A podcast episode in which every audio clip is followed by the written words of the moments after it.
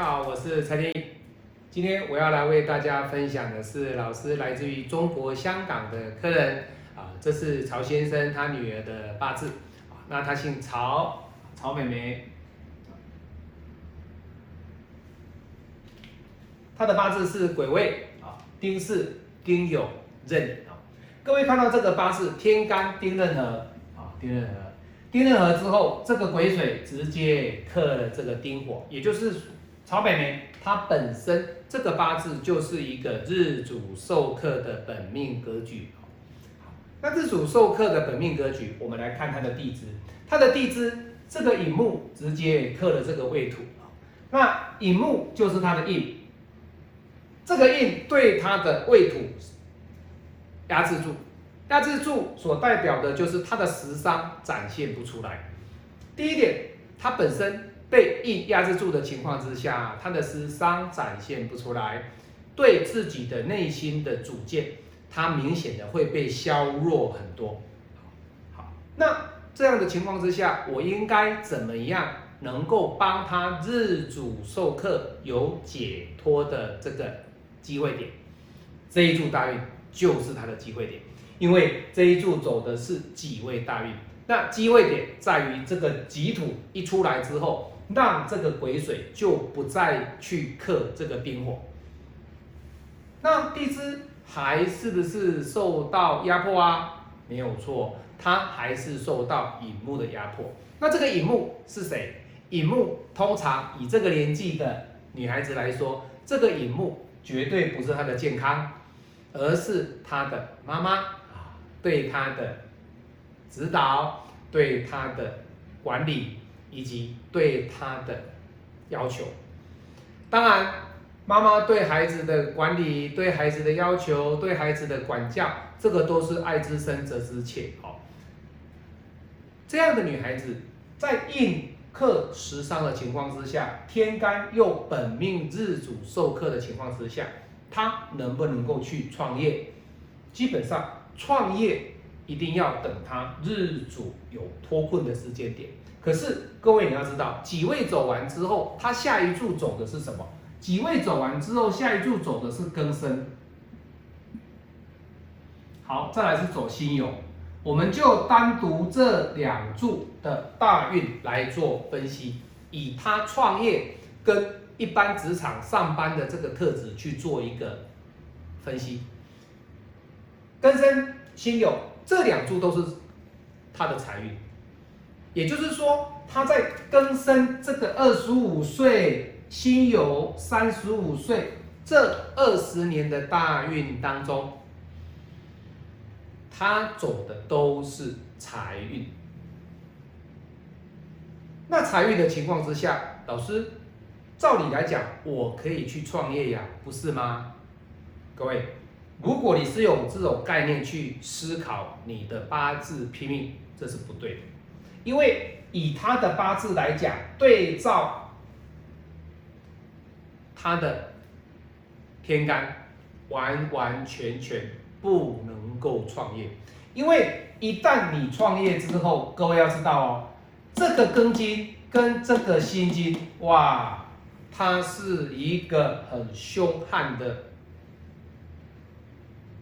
五行，为什么？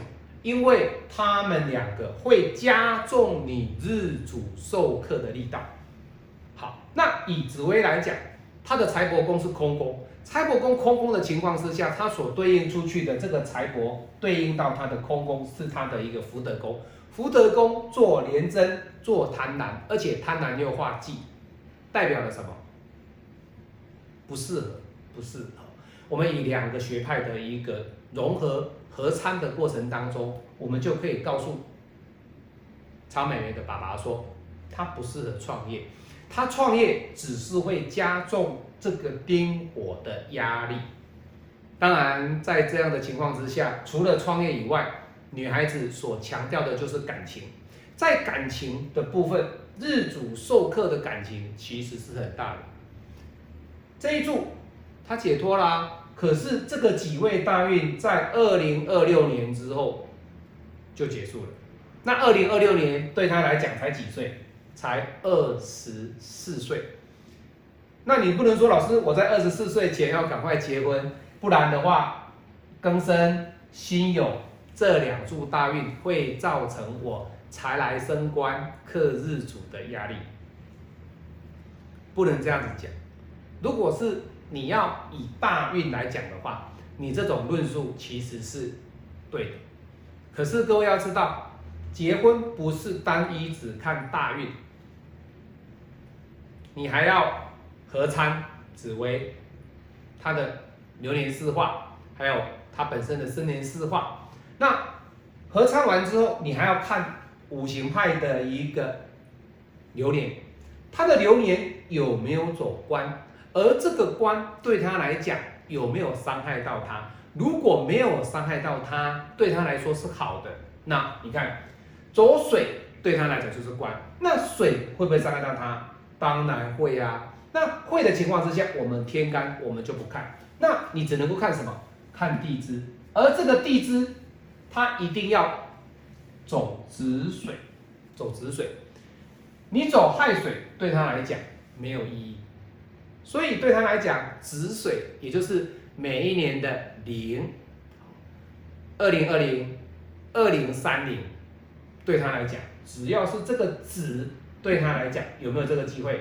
有，好有哈。那相对的，各位我们来看哦，这个止走完之后，三零走完之后会来三一三二，二零三二年的这个子水，它会跑来这个位置哦，它不是二零二零年，哎，不是二零三零，是二零三二，因为地支有十二地支，它会跑十二年。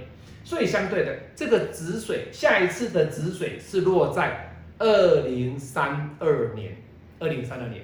所以二零三二年对他来说还有十二年，大约十一年了哈，大约是三十岁。那你看三十岁的女孩子结婚，O 不 OK？还好，还好，因为他走的这一柱大运里面，各位就看到金来生水，好，当然金生水的情况之下，这个生金会不见。那它只有水会来生木，它只有水会来生木，因为下一柱它换的是根生大运，所以二零三二年对他来讲，他要结婚的时间点比较容易有这个机会。然而在结婚的过程当中，只要是他的官有出来，能够不加重他日主受克，那这个结婚的时间点就会比较高，这个机会点就会来的比较。容易在婚姻能够维持的比较长久，当然自己的选择也是相当的重要，相当的重要。好，好，那今天天意老师跟大家分享的就是来自于啊中国大陆香港的曹美眉的八字哦。那我们也祝福啊曹妹妹还有曹先生以及他们全家人未来移民澳洲能够顺利平安，能够身心健康，万事如意啊，事业经营能够宏图大展。我是您最信任的运程管理师田野老师，我们下次再见，拜拜。